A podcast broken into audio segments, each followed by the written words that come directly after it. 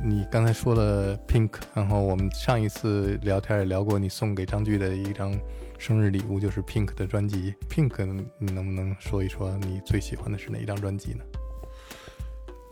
还是你对他们的音乐其实没什么感觉？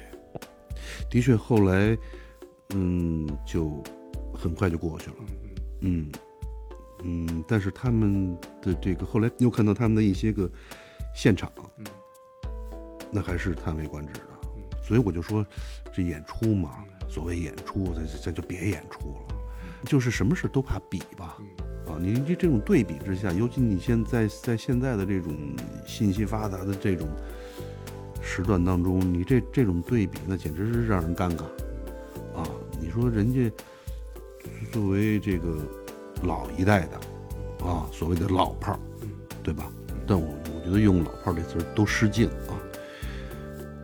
就是老一代的这种音乐人，他们在那个个年龄段，在台上依然是那么的神采奕奕，然后出来的整体又是那么的有说服力，哎，所以就就说这个演出它不是一个人或几个人，它而是它是所谓秀嘛，啊秀你就得达到秀的那个标准，哎，视觉。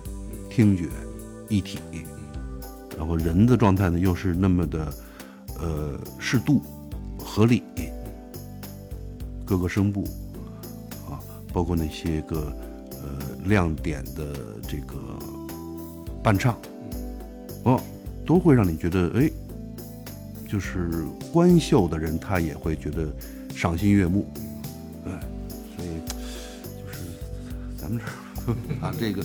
山寨的这种所谓秀低估了，嗯，低估了它的整体的综合性。我觉得你是最早有这个秀的意识的，秀的这种意识还是后来跟香港的这种接触，嗯，逐渐意识到，香港的那种秀，我觉得都是绝对有水准的。就说这个走台的过程，我对那些所谓的台上的做做监听的。呃，那些个负责反送的那些员工啊，他们的那种工作状态，印象非常深刻，就是一丝不苟。台上的那些线路啊，捋的就是非常的，就是你绝不会被那些线绊倒，哎。然后呢，这个演出的过程当中绝不会出现一声啸叫，啊，就是你这个啸叫，其实对于一个专业从业人员来说，这算事故。啊，就因为你这一声啸叫，人家就可以把你给开掉，你这是对于官秀人的一种这个损害。对啊，这这就是所谓呈现出来的整体的品相。你这儿裂一大口子，人家说了，你这什么品相啊？对吧？一个道理。对，我就说，呃，香港的这个秀的程度，那都是。在水准之上的，因为在那个时候，香港的唱片工业、音乐工业还是和西方接轨的。当然了，你看那些唱片店，你就能看出来啊，啊，就是呃琳琅满目，然后呢分类特别的详细，哎，然后呢明码标价，还欢迎试听，是是，就是它是一套特别合理的消费的这么一套程序，嗯，那时候我去香港也是最爱去的 HMV。所以我就说嘛，对于一个出去香港的人，挣的那点钱全扔在那儿，这是太合理不过的事儿了，你知道？欢迎收听九霄电台黑胶对谈，有待主持。我要跟你证实一个坊间的传说，就有人传说你把包 house 的 CD 都扔进了护城河，是真的吗？的确是，的确是，那是一个夏天的晚上。对，就是我实在。受不了八号子的那个那种黑暗的氛围啊，嗯，呃，就是带给人精神心理上的那种恐惧感，嗯，然后大概应该得有个六七张吧，嗯，都是那会儿第一次去香港演出的时候，把仅有的。两万元港币的演出费，全扔在唱片店了。我记得就是回家的时候，兜里还剩两毛钱，但是满满一箱子的 CD。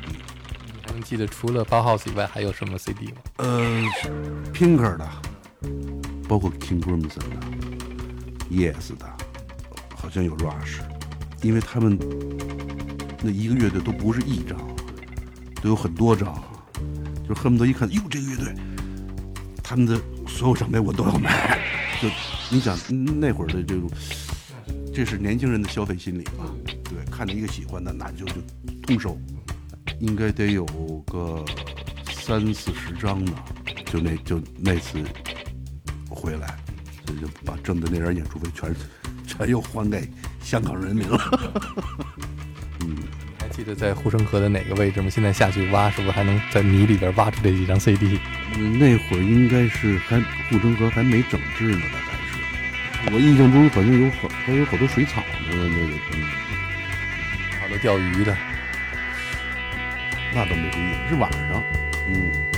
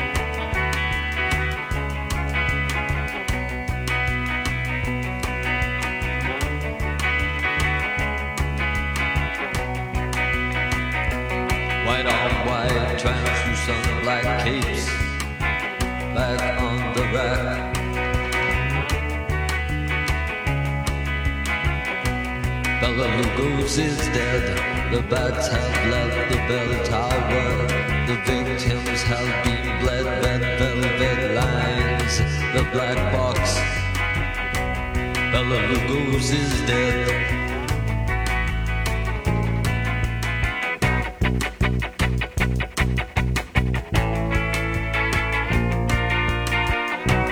Bella Lugosi's dead.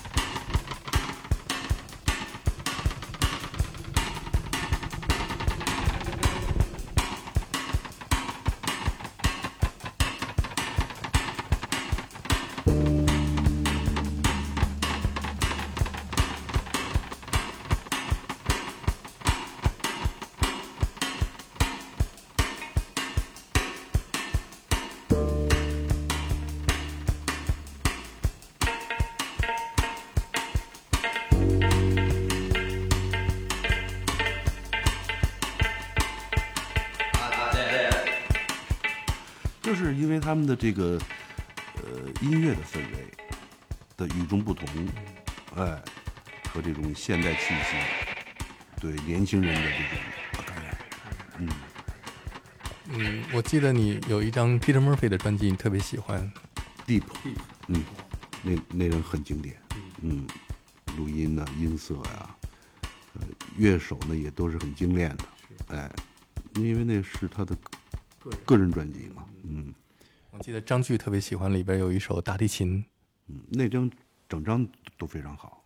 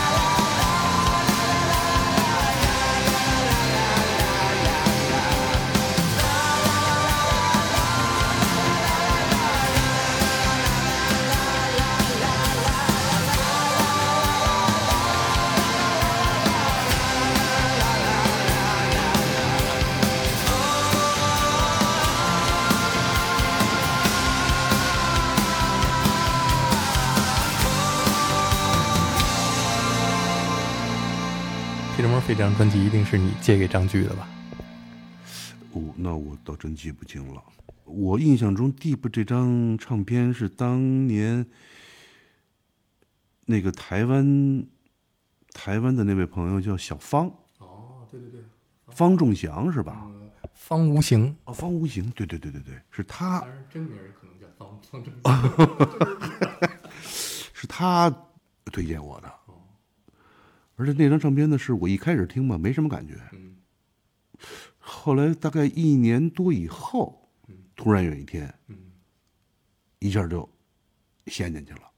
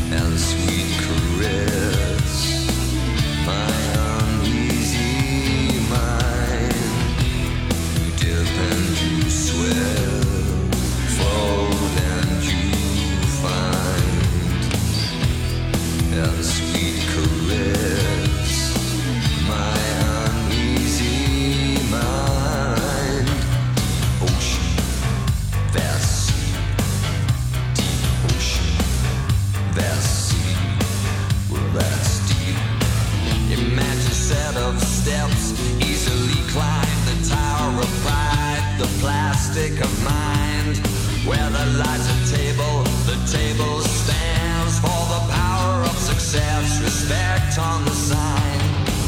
Intelligence so cool.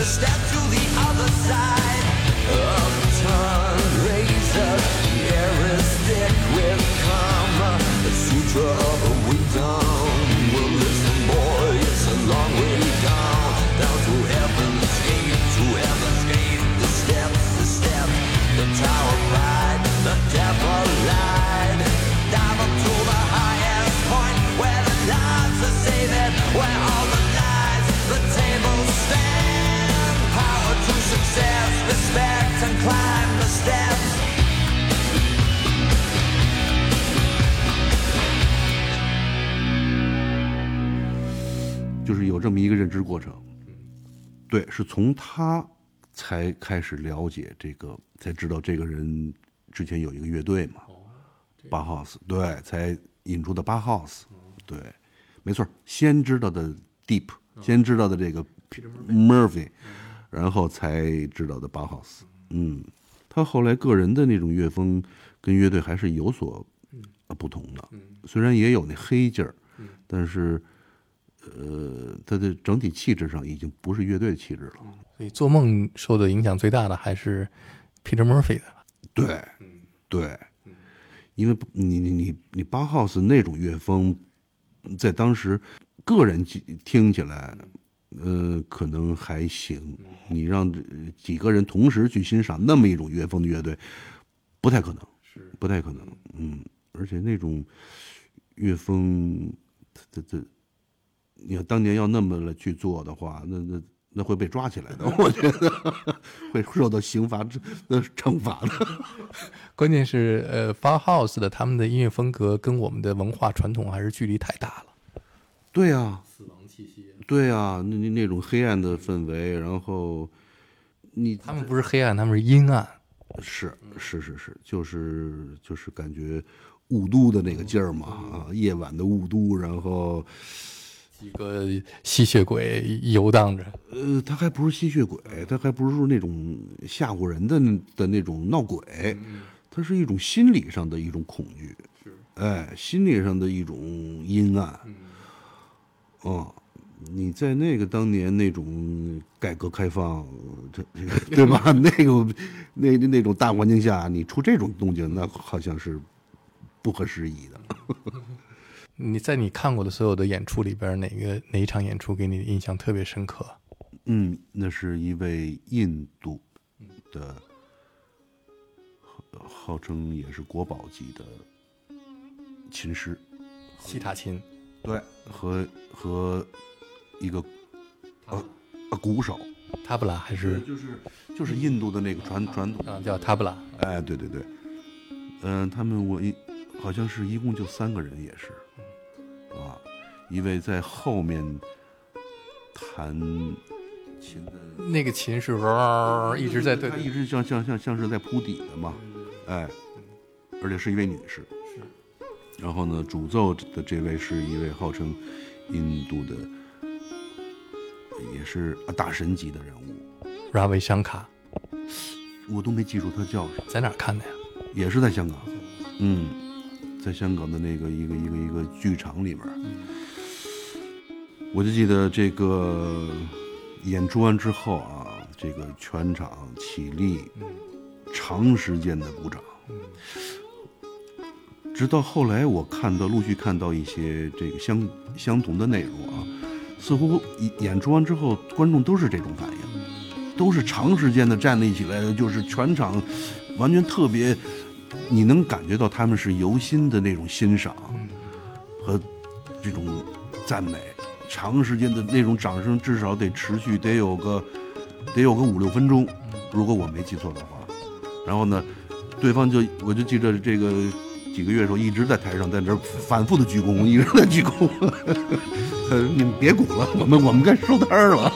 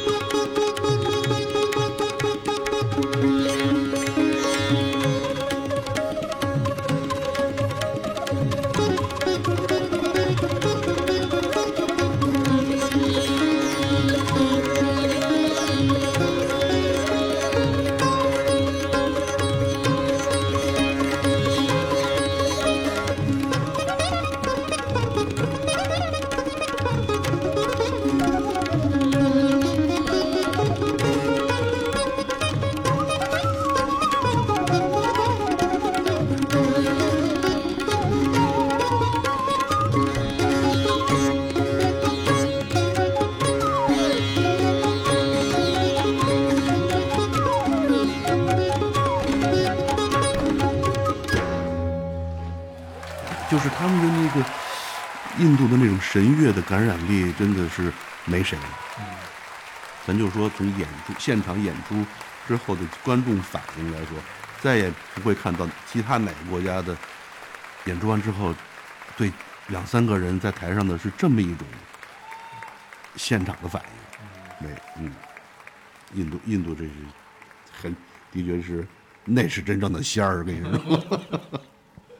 大仙儿。嗯。九霄电台，我是有代。这里是九霄电台的未接来电，我是李昭。这个节目主要挖掘和分享一些我喜欢的电子音乐。欢迎收听九霄茶餐厅，我们继续和电信樱桃一起浏览他们的音乐世界。Hello，大家好，欢迎收听九霄电台喜儿频道第三十四期《灵魂自由人儿》。哎，这里是九霄电台劲歌金曲，再次和大家在网络空间里相遇。下面我们要听到的是美国女歌手 Sheryl Crow。Sheryl Crow 是听会儿音乐，聊会儿天儿。朋友们，大家好，这里是九霄电台，欢迎收听 I Love Music，我是峰峰。我是王威，欢迎收听九霄电台西门电影院新一期的电影原声，包括微影片。九霄云外，在九霄电台，我们听一些 R&B、Soul。这一期的选题，欢迎收听 JCM，隶属过去十年中成功的艺术家和他们的厂牌 Mandy。这里是九霄电台美景俱乐部，我是 Sila。还记得电影？我是积极放逐、消极自由的 Captain M。有些时刻，我们觉得自己很大，唇枪舌剑，字字诛心。但不能九霄电台，值得期待。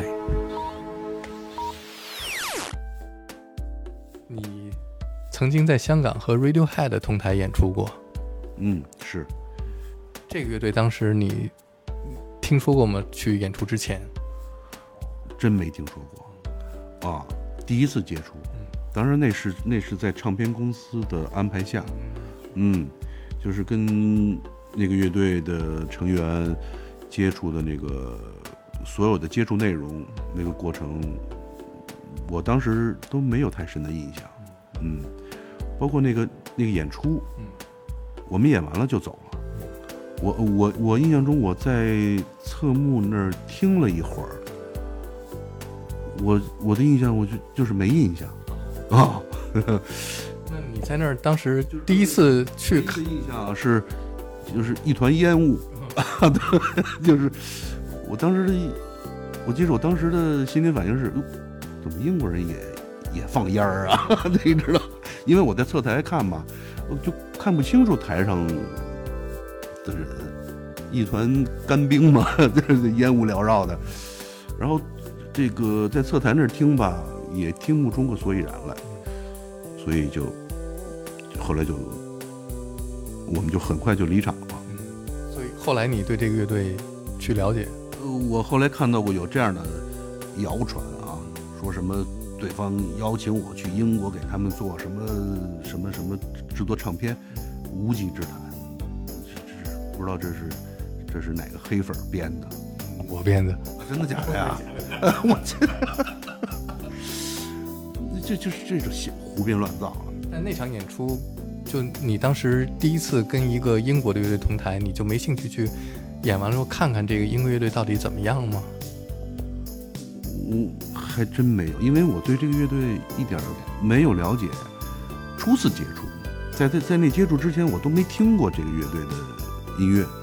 嗯，你要说那个时候同台的是八 house，那肯那肯那我肯定得 我得。我得必须得从头看到尾了，对不对啊？因为我我完全不知道，嗯，就是那个包括那个跟他们交流的那个过程也是，我觉得我印象中我都能感觉到双方的那那的那种啊尴尬，你知道吗？对，就是硬着头皮，因为是唱片公司安排的的那种交流啊。我就记得那个对方的那个那个吉他手。个儿特高，特瘦啊，对，然后呢，就是特别腼腆的那个啊，我我感觉对方一直在憋着，就是呃哦，这就就那意思啊，这不人不是这原话，就是那意思。哦，这这个是中国笛子，好像你送了一个笛子给他们是吗？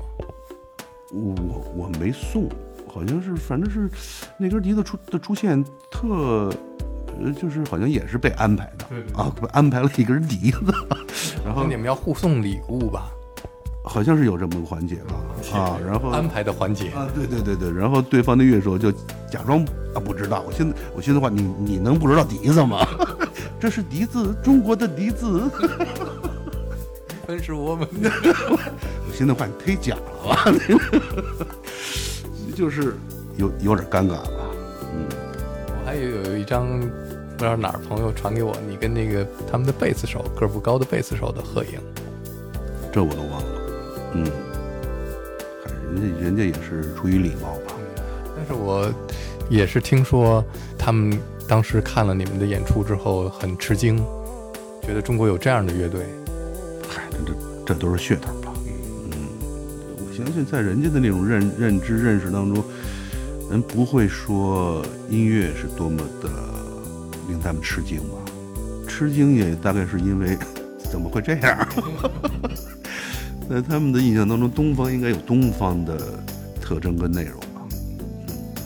现在的中国的乐队，你有听到觉得有兴趣的、有意思的？老卓，哎，他们有一次也是在老 CD 嘛，我他们的那个现场，当时给我震着了，我去，就是当时就觉着，我去这动静可以，就是很纯正，然后呢又特别的猛烈，嗯，哦，对我对对那次就是就这个新新生代的乐队啊，那是让我觉得，嗯，这相当可以，相当给力，嗯，我还记得那场演出，是吗？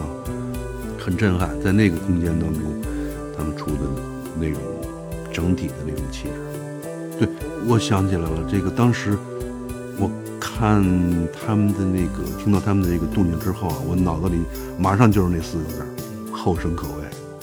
对啊，后生可畏，那种冲劲儿和那种准确的那种那种程度，我觉得嗯，很棒，嗯。后后来还就真没有这种带有这种冲击程度的新乐队，他们那时候是一批好多乐队呢。但我只看到过这个脑浊，嗯，再后来就都是小鲜肉了吧？其实也没有，还是有很多有意思的乐队。当然是后来你就不去这种演出的现场了，是吧？对对对，很少了，嗯，有机会还会去看吗？嗯这现在好像也，嗯，的确，嗯，这时过境迁了，啊，从我自自身到这个环境，好像都都不是，啊，对对对，心境完全不同了。对，后来还在这个，后来看到的这个在，就是在屏幕当中看到过这个，那叫什么刺猬啊？哎，对对对，那个鼓手。哎，那个女孩，对对对对，那个鼓手给我留下挺挺深的印象。哎，我觉得哎，这 这 就让我想起那个那蛤蟆鼓，你你你记得吗？说这个这个蛤蟆这这这么小，它怎么出来那么大声？我不不是，我就我就说这意思啊，就是一个小女子居然当鼓手，而且打的那么有板有眼，那么的那个准确。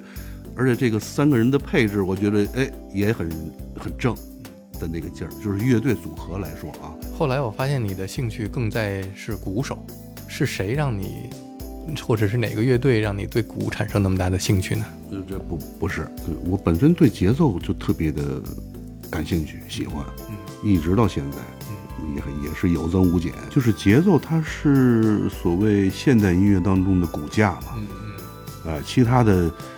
声部内容那都是在这个骨架之上所产生，哎，就是我一直对节奏喜欢节奏，同时我喜欢那种简单的，嗯，不是那种技巧型的节奏，那种技巧型的节奏我听得到没什么，呃，当然这个技技法向来是炫目的嘛，嗯。但是你听你你你听这个一些真正有动感、有内容的，反而是那些很简单的非洲部落的那些，你听他们的那些鼓点儿，并不复杂，但它就会让人跟着一起舞蹈。而且从小我我父亲就训练过我这个节奏，他打一个节奏让我来重复，让我来练耳吧，哎，就跟视唱练耳差不多，只不过它是没有音高的，而是节奏，嗯。节奏的准确很重要啊，嗯，你否则的话，你节奏不稳，就像你的音不准似的，它都会影响这个音乐的表现嘛。嗯，就像你就像这次跟这个史一红女士的这个合作，让我们非常吃惊，她这个音准啊，哎呦，这这这，这就是真的是专业的水准，嗯，当然了，当然了，人的那个发声它是都是科学的，我相信跟他的一直的这种训练练习有很大关系，再加上自身的条件，就是你音准了，它的感染力才会强烈，嗯，才会准确。古典音乐里边有你喜欢的作品吗？嗯，反正听过一阵儿巴赫，嗯，就那那其他的都就都是管弦乐队的了，从比才到圣桑，然后从李斯特到勃拉姆斯，就是一系列吧。什么契机让你去听这些古典音乐呢？嗯，因为小时候有过这种所谓古典音乐的认知，在学校嘛。然后呢，哎，自己又对这个音乐内容感兴趣，然后自己就去听，多听还是有好处的，我觉得。最开始我听古典音乐是家里有了一台收录机，但是没有磁带能放音乐，就听收音机。而那时候刚开始有 FM 调频立体声，只要播到那个 FM，那个绿灯就亮了，就是 stereo。那每天下午开始放什么贝多芬啊、莫扎特，所以是那段时间我听了很多大量的古典音乐。嗯，差不多，差不多，就是对古典西，就是西洋古典音乐啊，有这么差不多持续个几年光景的这么一段认知过程。嗯不知道是那会儿会不会是有这种附庸风雅的嫌疑啊？就是哎，也是就是想想听，嗯，然后也的确听了很多。是我上高中的有一段时间，中国出现这种听古典音乐叫严肃音乐，啊，或者高雅音乐，就变成一个很附庸风雅的事情。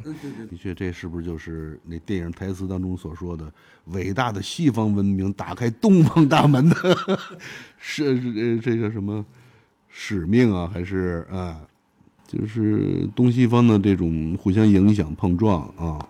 嗯，你做过一些电影音乐，嗯有没有你特别喜欢的电影音乐的配乐？那个这个沸腾生活，对吧？你包括这个那个那个叫橡树十万火急，然后瓦尔特保卫萨拉热窝，就是呃，这是洋片儿啊，洋片儿当中的这这些个经典的电影配乐，这都是印象很深的。你还用了这个《沸腾生活》里边的音乐，对呀、对呀、嗯，就是那个嗯那个旋律是特别有年代感，然后特别会让人有那种回忆的的那种啊啊情景。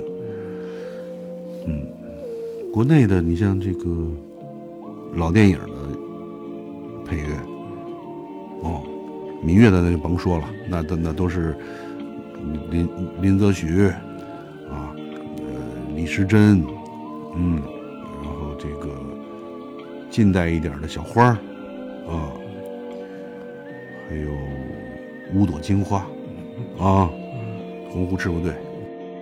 现在如果你给你的朋友推荐音乐，是推荐什么呢？我其实倒不怎么推荐了，现在这个朝朝鲜的内容，那就是这个就是萝卜白菜各有所爱了吧？嗯，朋友给你推荐音乐吗？最近几乎没有，几乎没有，因为我相信后来就没有太多大家都有共识认可的内容，Police，除了 Bark Psychosis，你以前玩乐队的时候还翻唱过谁的作品？有那么两个，就现在都记不起名字了，而且到现在也不知道这是是哪个乐队。对，你现在回想八十年代、九十年代，嗯，一直到两千年以前，你觉得八十年代的音乐更有魅力，还是九十年代的音乐更有魅力，或者是七十年代和六十年代的？似乎是越往前，魅力越大。就像你现在听古琴曲啊，你就会觉得它每一个音，哦，它的那个音乐所呈现出来的那种情境，都是会让你浮想联翩的。所有这些民乐里边，你最喜欢哪个乐器？软，软，嗯，软。